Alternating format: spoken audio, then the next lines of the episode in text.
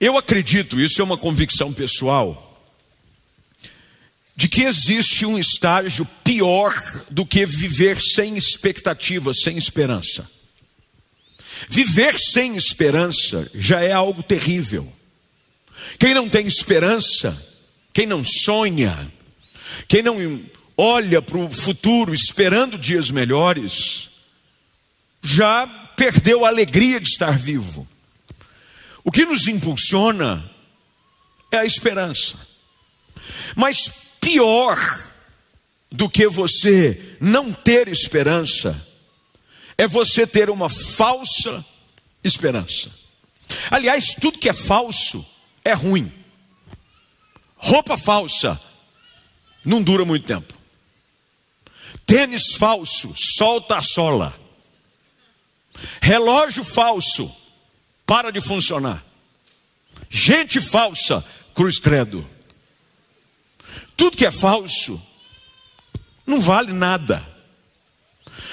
Esperança falsa é pior ainda. Falsas esperanças produzem grandes frustrações. Quando você espera algo de alguém e essa pessoa frustra sua esperança porque você havia confiado em alguém que é falso. Alguém lhe fez uma promessa. Eu me lembro no início do meu ministério, já faz algum tempo, eu estou indo para 27 anos de ministério no final deste ano.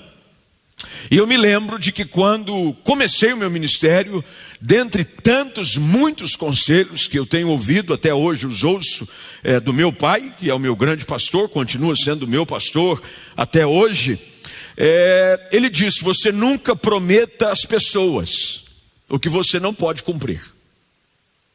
Um dos grandes segredos para a vida como um todo, no relacionamento, no ministério, é nunca prometa para as pessoas algo você não pode cumprir. Eu já ouvi algumas vezes pessoas dizendo assim: você promete. Às vezes, no calor da emoção, da situação, nós prontamente reagimos dizendo: eu prometo. Mas o segredo é você não gerar falsa esperança em ninguém. Promete algo para uma criança e não cumpre para você ver o que acontece. Quando você promete algo a uma criança, é melhor que você cumpra. Eu, quando era mais novo, já faz muito tempo, era na época que havia, eu acho que era ali onde hoje é o Paulistão, na Avenida Orozimbo Maia, aqui perto da igreja. Há muitos anos atrás, ali havia uma loja do pão de açúcar. Foi um dos poucos trabalhos que eu fiz assim de extra de fim de ano. Sabe esses trabalhos de extra de fim de ano? Que quando as vendas de Natal aumentam, vocês é, vê oportunidades de trabalho, eles contratam pessoas para aquele período extra de final de ano. E eu fui contratado como extra de final de ano, era menino, para ser empacotador e gente que buscava coisa em estoque. Menino. Então, durante o período, vendia-se alguma coisa, vendia brinquedo, vendia um eletrodoméstico, o estoquista ia até o estoque buscar o produto para trazer ao vendedor, e uma vez confirmado de que aquele era o produto, eu embalava o produto não era lá um bom empacotador. Confesso que eu tentava usar de todas as técnicas possíveis, porque tem gente que dobra aquele papel de presente, faz assim umas dobras diferentes, enfeita, tal, faz um cisne. O meu era durex brabo. E só. Porque durante aquele período eu havia prometido para minha irmã, nós, eu tenho uma irmã 13 anos mais nova que eu, e naquela época, o menino, 15, 16, por aí, 16, não mais que isso, minha irmã com 3 anos de idade, eu havia prometido para ela que no Natal eu daria uma boneca de presente. Bem, mas eu não tinha dinheiro. E como eu não tinha dinheiro, eu tinha que cumprir minha promessa de comprar a boneca.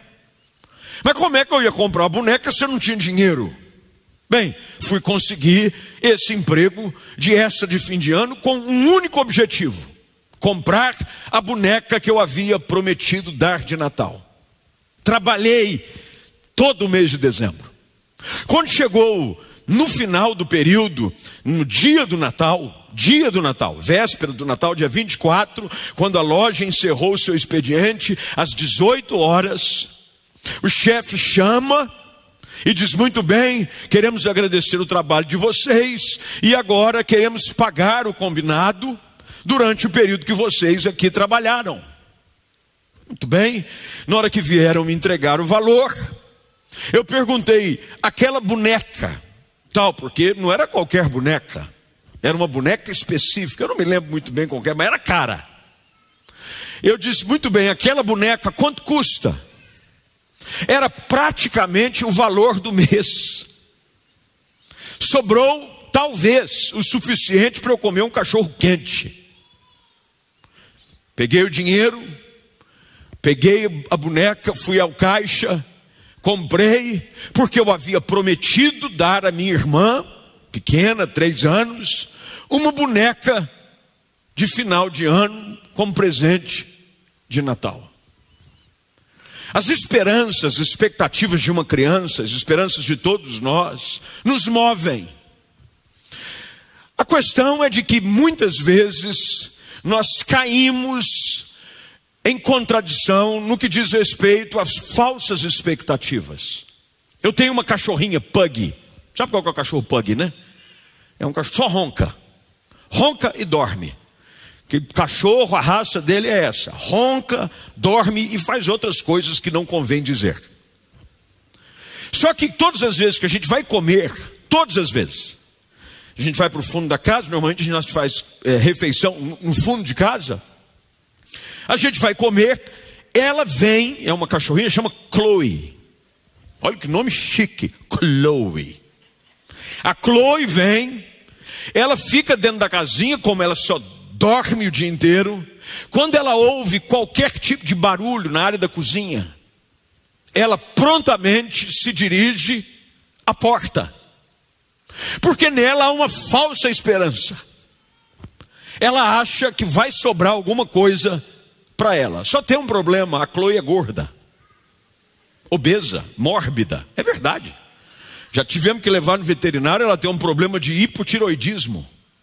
E a gente está. Vê se tem condição um negócio desse. Então temos que tratar com remédio e a, a, veterinária disse: Chloe precisa entrar numa dieta restritiva. Eu falei, eu mereço. E ela terá que perder 3,5 quilos e meio. Para um pug, 3,5 quilos e meio, é eu perder 30. Pra você imaginar o tamanho. Ela parece uma leitoa. E ela vai todas as vezes com a falsa esperança de que vai sobrar alguma coisa para ela. Minha filha mais velha, que é responsável por cuidar dela, assim, e da ração, porque ela que pediu, ela que cuide. Ela mantém restritiva a dieta dela. Só há um porém. Eu não resisto a dar um petisco para Chloe quando ela chega perto da cozinha. Eu sempre tiro um pedacinho da carne. Eu sempre tiro um pedacinho de que sobra da mistura, de preferência aquela gordurinha que você não deve comer. Eu ponho de lado e só com a mãozinha aqui embaixo já temos um código entre nós. E ela vem como se não quer nada e pega o pedacinho daquilo que cai da mesa. Ela esperava comer mais, mas não vai. Quando se trata de animais, quando se trata desse tipo de exemplo, é coisa simples. O problema é que tem muita gente, talvez online nos assistindo agora, quem sabe aqui presencialmente, que há muito tempo tem alimentado falsas esperanças no seu coração, por ter fundamentado a sua vida em princípios enganosos.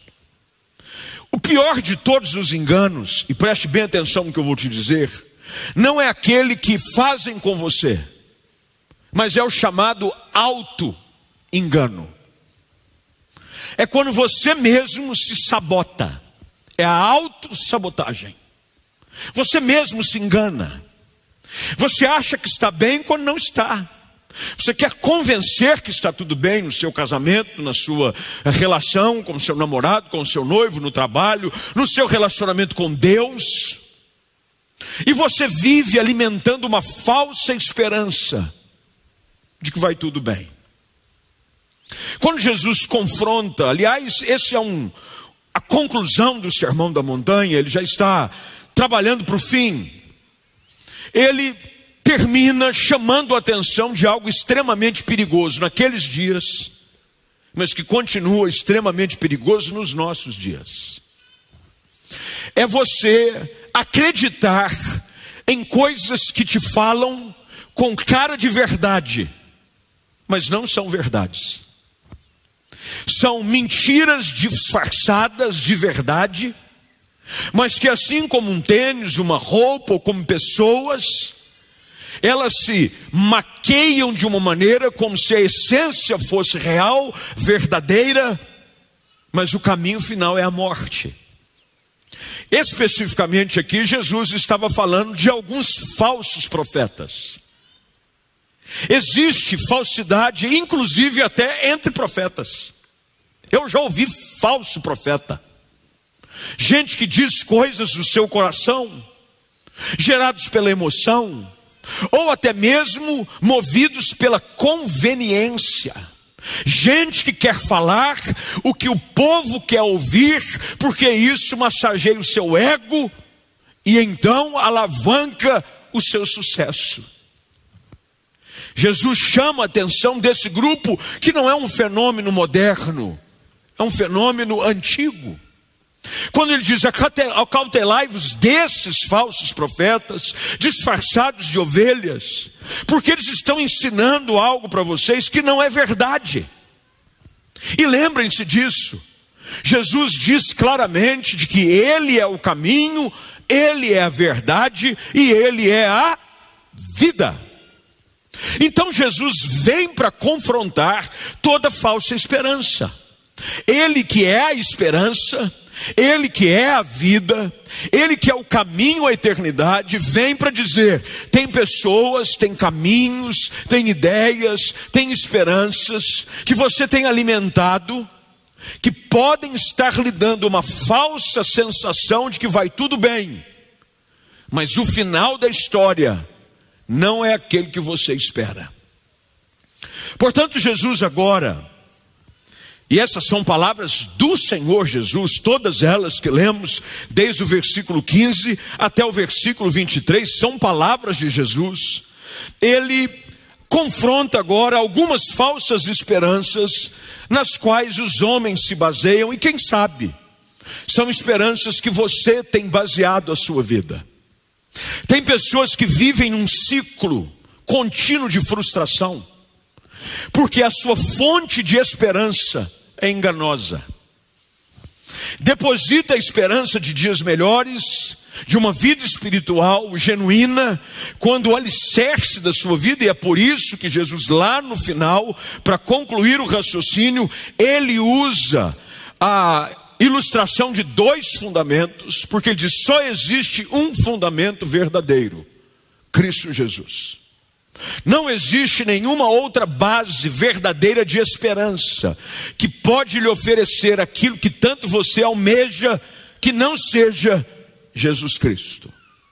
Portanto, dessas falsas esperanças, e nos poucos minutos que eu tenho, eu gostaria, se você puder anotar isso em algum lugar, eu sei que vai ser muito útil a você, muito especial, você que está em casa pode fazer da mesma forma é, são algumas falsas esperanças que por vezes nós alimentamos, que sem perceber nos levarão a uma grande decepção, se não agora, com certeza no futuro.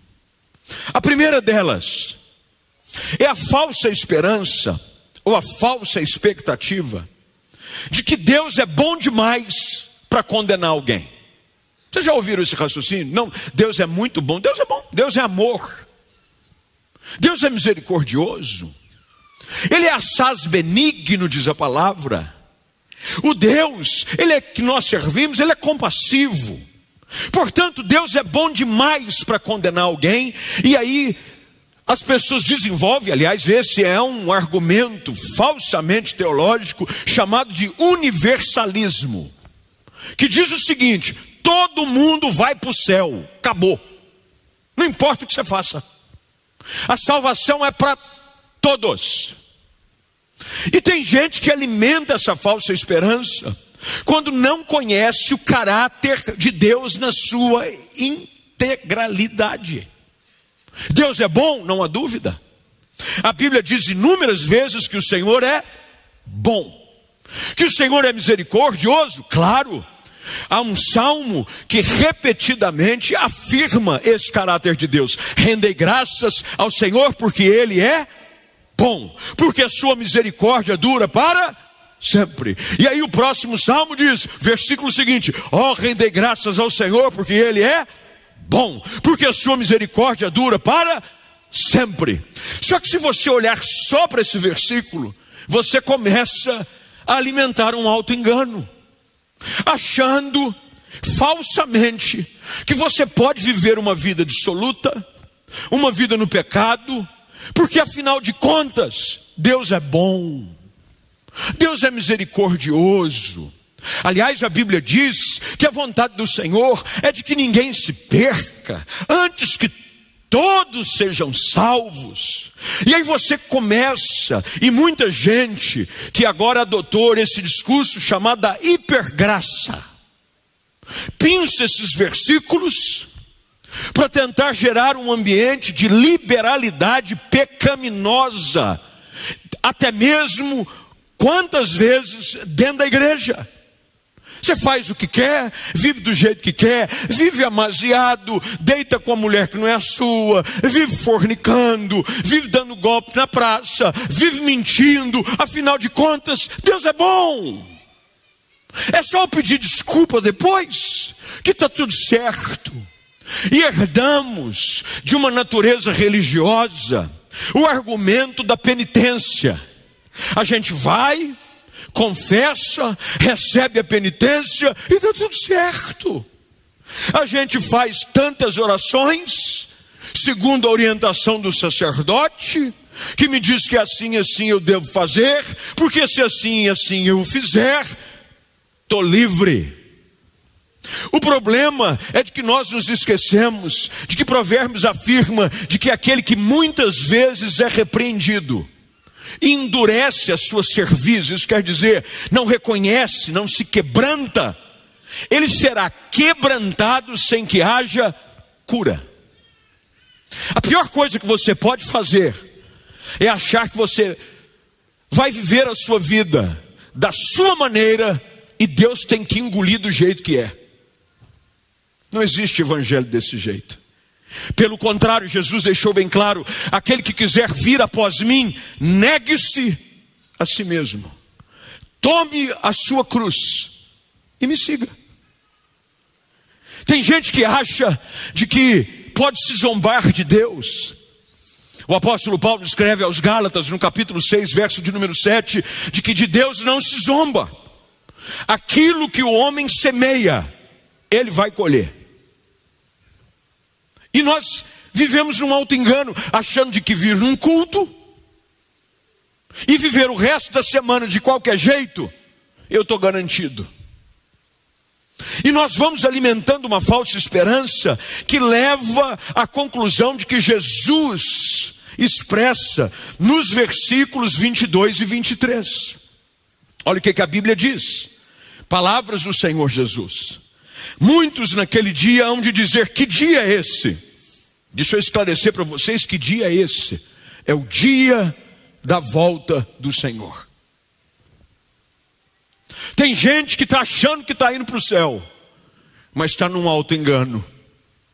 Alimentou uma falsa esperança, porque acha que pode viver do jeito que quer. E Jesus disse: naquele dia, muitos hão de dizer-me: Senhor, nós profetizamos em teu nome, nós expelimos demônios no teu nome, e no teu nome fizemos até muitos milagres. O contexto que Jesus apresenta aqui é um contexto de religiosidade.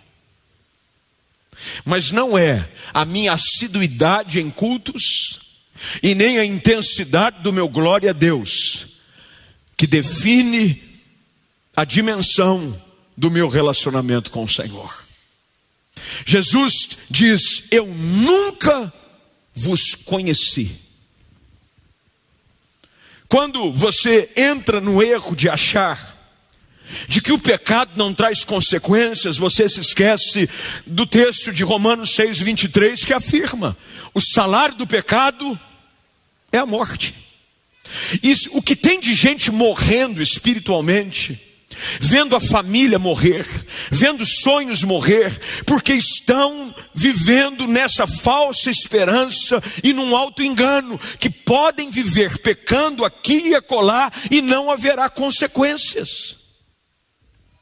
Segunda coisa que a gente aprende no texto, e o tempo está indo embora, é a falsa esperança de que nós somos abençoados pelos nossos próprios méritos.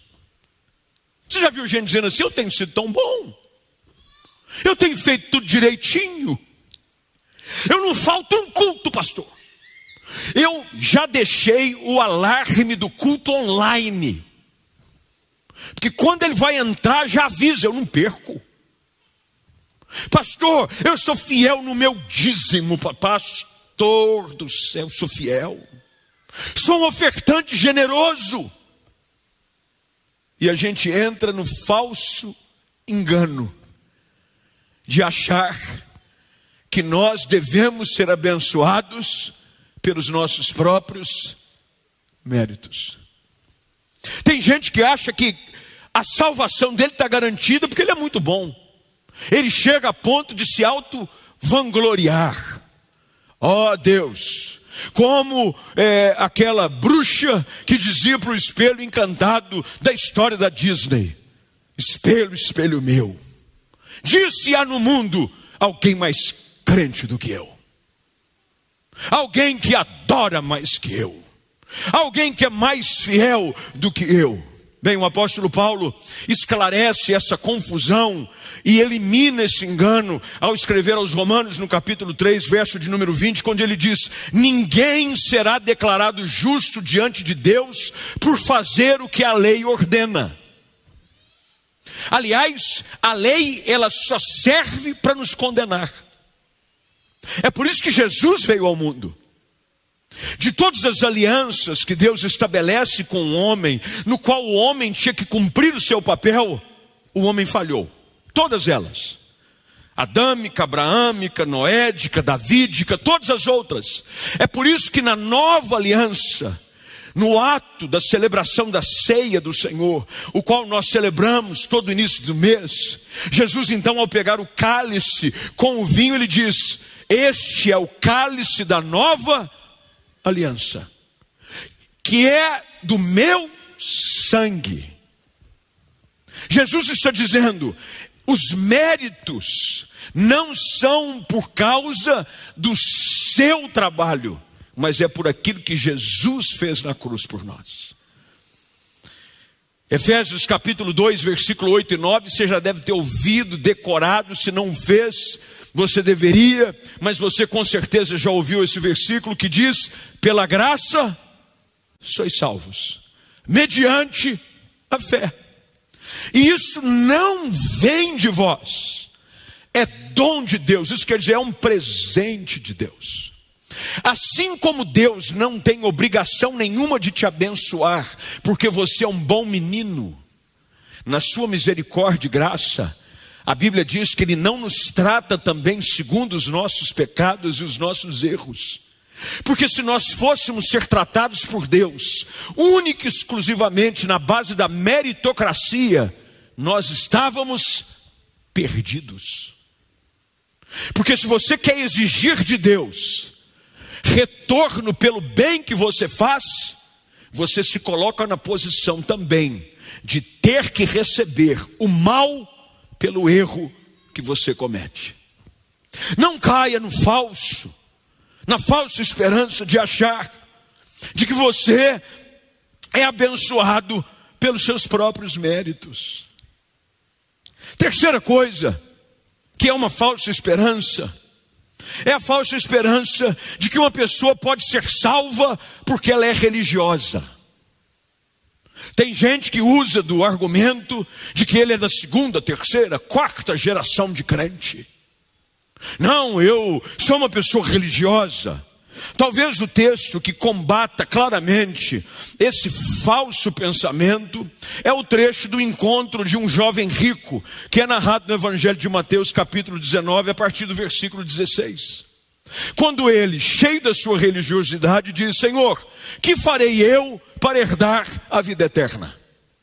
E Jesus diz a ele: da base da lei, honra o Senhor de todo o teu coração, com toda a tua alma e de todo o teu entendimento. Honra teu pai, honra tua mãe. E ele das dez, a base dos dez mandamentos, seis, Jesus cita e ele diz: Passei com louvor em todos. Até que então Jesus diz para ele: Só lhe falta uma coisa. Vende tudo que você tem, dá aos pobres e me segue. E a Bíblia diz que aquele homem, aquele moço, se retirou triste, porque era dono de muitas posses. Não quer dizer que Jesus vai pedir para você vender tudo para você ser salvo, porque fere o princípio básico da salvação pela graça. É que Jesus simplesmente não aceita que você ame nada mais do que Ele próprio. O problema daquele moço qual era? O amor ao dinheiro era maior do que o amor que ele tinha para com Deus. Tudo aquilo que toma o lugar de Deus na sua vida te impede de viver a plenitude da salvação. Não é a religião, não é vir aos cultos. Tem gente que diz assim: não, eu preciso ir ao culto porque eu estou em falta. Não, você precisa vir ao culto, porque o lugar do crente é no culto para cultuar. Mas você não vem no culto porque Deus tem uma caderneta de escola, no qual os anjos lá no céu ficam anotando. Fulano de tal. Ou então pelo número. Lembra? No início do, do ano, você, o professor fazia chamada e você decorava o seu número. Por ordem alfabética, A, B, C, D, E, F. Eu normalmente era 14 a 17. Mais ou menos. 14 a 17. E aí se fazia chamada Flávio Remanovski Valvassoura, esse que vos fala. Número 14, decore, talvez uma semana citando o nome e o número, depois de um tempo o professor fazia chamada. Número 1, um, presente. Número 2, presente. E no número de faltas excessiva que você permitia ter no ano, o que, que acontecia? O que, que acontecia? bombava. Eu bombei duas vezes. Por falta. Meu irmão, Deus não tem uma caderneta no céu. Que vem no culto terça-feira. Número um, presente. Número dois, presente. Número três, faltou terça passada. Número três, faltou terça retrasada. Número três, faltou três terças atrás. Número três, não vem faz um ano. Quem é três? É começa com A. Aí Deus diz: bombou. Não. Você não vem ao culto para você estar em dia com Deus. Você vem ao culto porque você tem prazer de ter comunhão com irmãos e prestar adoração ao seu Deus. Tem gente que acha que é pela sua religiosidade é o famoso, é o famoso carola de Jeová. Ele é carola, pastor. Crente Caxias. Se ele não vai para o céu, eu não imagino quem vai. Hum.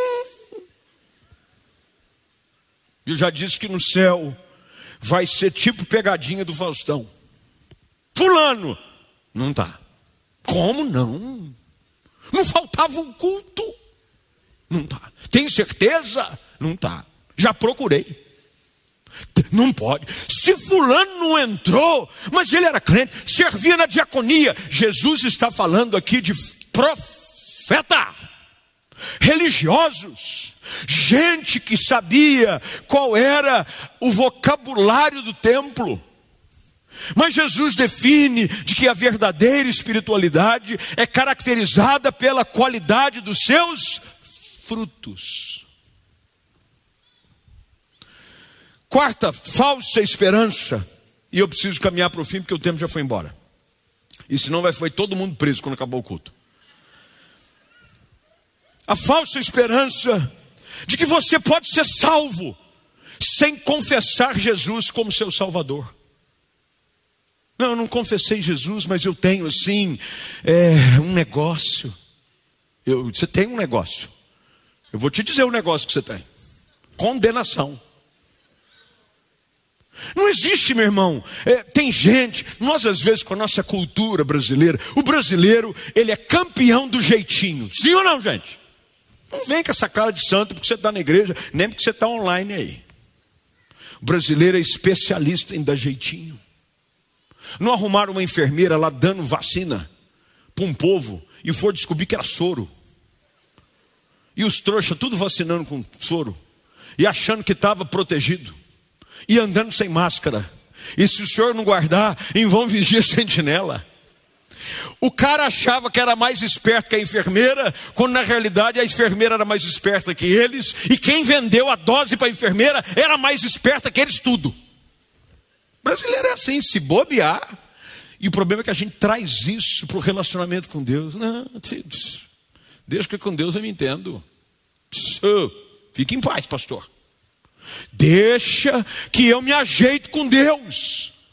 Queridos, não há salvação se você com seus lábios não confessar os seus pecados, e se no seu coração você não crer que Jesus Cristo é Senhor, foi crucificado, ressuscitou dentre os mortos para te dar vida.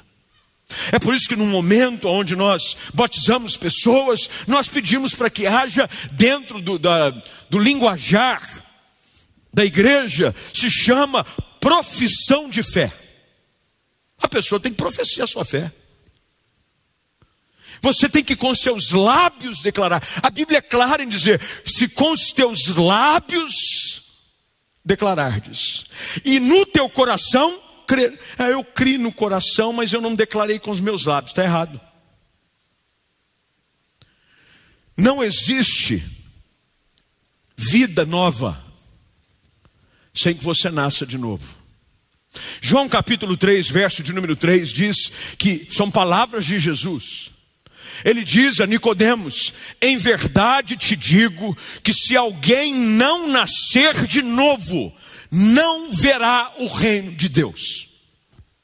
Por que, que você acha que continuamente nós pregamos o Evangelho a hoje, infelizmente, cada vez mais presente, um Evangelho de autoajuda, mas que não te ajuda em nada, porque não te leva a confrontar os seus erros, os seus pecados, não te leva a arrependimento, você sai da igreja assim, motivado, mas sai da igreja ainda condenado. Tem gente que sai da igreja, não, ri demais no culto. Nossa, eu saí da igreja me diverti no culto. Não, você foi num circo, você não foi na igreja. Igreja é um lugar para você sair renovado, mas ao mesmo tempo quebrantado. Ao mesmo tempo confrontado e ao mesmo tempo perdoado. Não há como você criar uma falsa esperança. Eu termino lendo as palavras do apóstolo Paulo à igreja em Éfeso, no capítulo 4, versos 22 em diante, quando ele diz: no sentido de que, quanto ao trato passado, vos despojeis do velho homem, que se corrompe segundo as concupiscências do engano, e vos renoveis do vosso espírito em entendimento e vos revistais do novo homem, criados segundo Deus, em justiça, retidão, procedentes da verdade. Pior do que você encontrar comigo por aí, como aconteceu esses dias. Eu fui comprar um presente para minha esposa e para minha mãe no Dia das Mães. Como sempre, eu deixei para a última hora. Eu fui no sábado, quase fechando o horário do comércio. Fui numa loja e estava no corredor do shopping. Um casal me reconheceu. Eu estava de boné, máscara, moletom, estava sem o meu outfit pastor. Eu não estava vestido outfit pastor. Eu estava meio molecão. Eu passei no corredor, eu ouvi um nome, Pastor Flávio. É o Pastor Flávio. Eu falei, corro ou fico? Pastor, e o casal veio, falou comigo com tanto carinho. Contou o testemunho de que o moço estava prestes a tirar sua vida e ouviu uma ministração. E foi a ministração pregada naquele dia que mudou a sua história. Ele teve um encontro com Cristo, mudou tudo. E eu tive um tempo com eles e foi muito lindo ver o testemunho deles. Saí dali porque comprava o presente, ganhava um negócio. Esse negócio de comprar e ganhar, você pega a fila, é grátis. Fui para a fila. Máscara, boné. Eu estou lá falando, minha filha mais nova estava comigo, eu preenchendo lá, porque tem que tirar, é, escanear a nota fiscal para trocar, colocar o CPF, e eu falando aqui, de repente, uma das moças que trabalham ali para assistir o pessoal que está trocando é, o presente, o, a nota fiscal pelo brinde, disse assim: O senhor é o pastor Flávio, não é? Falei, é, faz tempo. Reconheci pela voz. Falei, é, eu não perco uma palestra do senhor. Falei, nossa, sou palestrante. Não perco uma palestra. Eu fui reconhecido, fui reconhecido no corredor. Isso no intervalo de meia hora. Num shopping praticamente vazio. É a responsabilidade de a gente estar tantos anos numa cidade, e a gente está num programa de televisão, e a gente está falando para tanta gente, e a gente tem a responsabilidade ainda maior de ser referência e modelo, até quando você vai comprar presente para a esposa e para a mãe. Reconhecer pessoas nos corredores é maravilhoso. Mas tem um lugar que você não pode correr o risco de não ser reconhecido por alguém. É no dia final. Jesus termina o texto dizendo: Eu nunca vos conheci. Não sei quem é você. Não ser reconhecido no shopping não vai mudar nada na sua vida, ou ser também não vai mudar nada mas não ser reconhecido por Jesus no dia final, coloca em xeque a sua eternidade. Como é que você tem vivido a sua vida? Você tem realmente vivido a sua esperança fundamentada num relacionamento real com Cristo? Ou você está num alto engano, achando que você pode viver a vida aí do jeito que você quer? Afinal de contas, Deus é bom. Não, eu posso viver a vida assim, do jeito que eu quero, afinal de contas eu sou religioso, eu não falho uma terça. Jesus não vai perguntar para você no céu, faltou alguma terça? Ele vai, ele vai olhar para os frutos que você produziu. Porque uma vida nova produz novos frutos. É por isso que Jesus usa como exemplo de que não se pode colher uva de espinheiro, nem figo de abrolho. Jesus está dizendo: você não colhe de arbustos, de árvores espinhosas, frutos saborosos. Jesus quer ver o fruto da nova vida em nós. E para isso você precisa entender de que enquanto você não assumir um compromisso real e verdadeiro com Jesus, você vai continuar caminhando, enganando a pior de todas as pessoas que você pode enganar, a si mesmo. Eu quero orar com você. Vamos ficar de pé, você que está aqui em casa, por gentileza, por que não ficar de pé conosco? Nós não estamos chamando ninguém ao altar por conta dos protocolos de distanciamento, mas você pode transformar o lugar onde você está num altar. Quem sabe você hoje à noite não percebeu de que você vive enganando a si próprio. Você se firma na sua religiosidade, nos seus próprios méritos, você se vangloria demais. Você bate no peito e diz: Não, eu, eu sou crente, eu oro. E o problema é que você aponta o dedo para o outro que você acha que não faz. É, fulano não faz, mas eu oro. E aí, quando uma pessoa está passando por uma luta, sem perceber, aflora esse raciocínio de meritocracia que você tem. Ah, se a pessoa está passando por aquilo, pode ter certeza, tem alguma coisa errada. Ah, fulano está passando, você entra no discurso dos amigos de Jó. Ah, se está passando por isso, pode ter certeza, viu, Diego? Ou que a pessoa está tá longe de Deus. Sabe por que você vive nessa falsa ideia de que é você que se garante? Já ouviu a expressão? Eu me garanto. Vips, eu me garanto. Pode deixar que eu me garanto, meu irmão, diante do trono de Deus, ninguém se garante. Só há um que pode te garantir: Jesus Cristo. Portanto, hoje à noite, se você, em alguma situação da sua vida, em algum aspecto, precisa reconhecer de que há algo fora daquilo que Deus espera, você está achando que é árvore frondosa, mas Deus olha para você e não vê nada mais do que uma árvore seca. Deus olha para você e enxerga aquela figueira que ele amaldiçoa. Não tem um fruto. Não tem um fruto. Nada. Teu relacionamento com Deus não produziu nada novo. Nenhum fruto, fruto que permanece. Fruto abunda nada. E você está achando que conforme a expressão popular, eu já citei algumas, você é bela viola quando por dentro, você é pão bolorento. Você está achando que é bela viola. Poxa vida.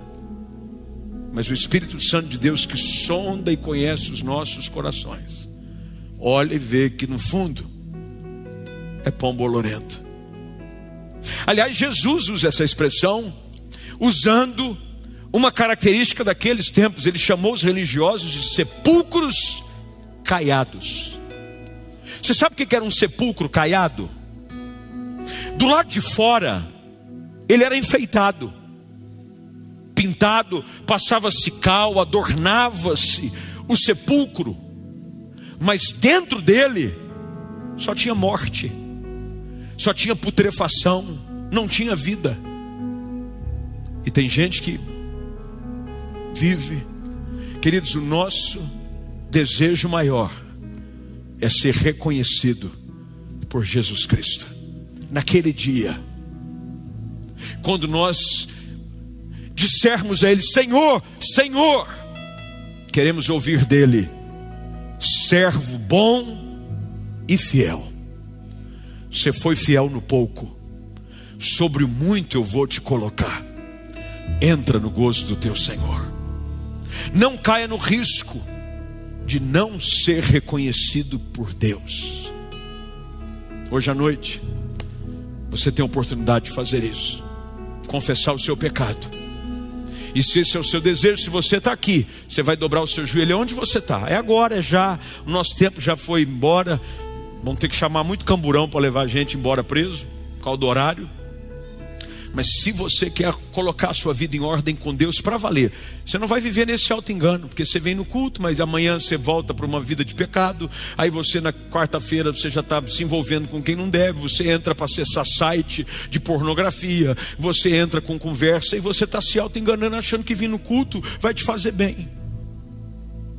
Não, é hora de você acertar a sua vida com Deus. Você está em casa, aí onde você está, dobre o seu joelho, bota a tua cara no pó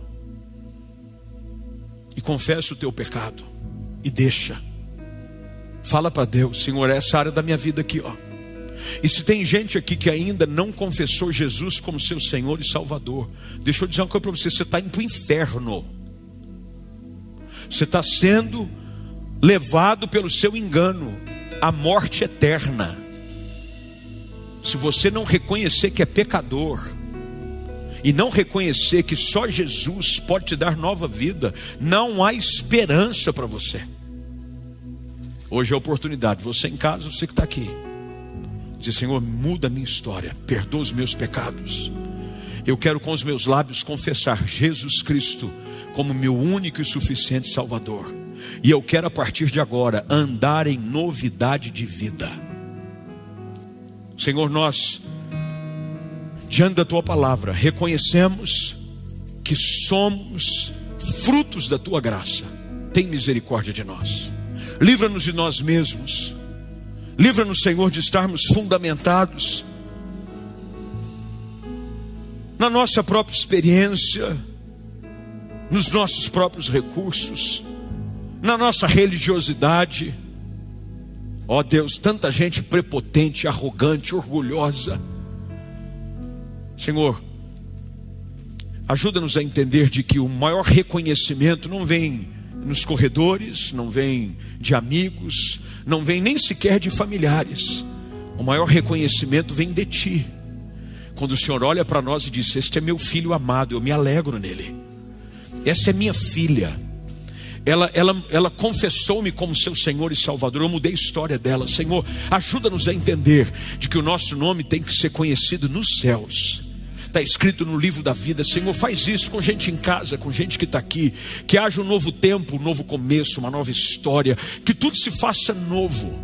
E que o teu nome, Jesus, seja conhecido através de nós. Que nós possamos gerar fruto, muito fruto.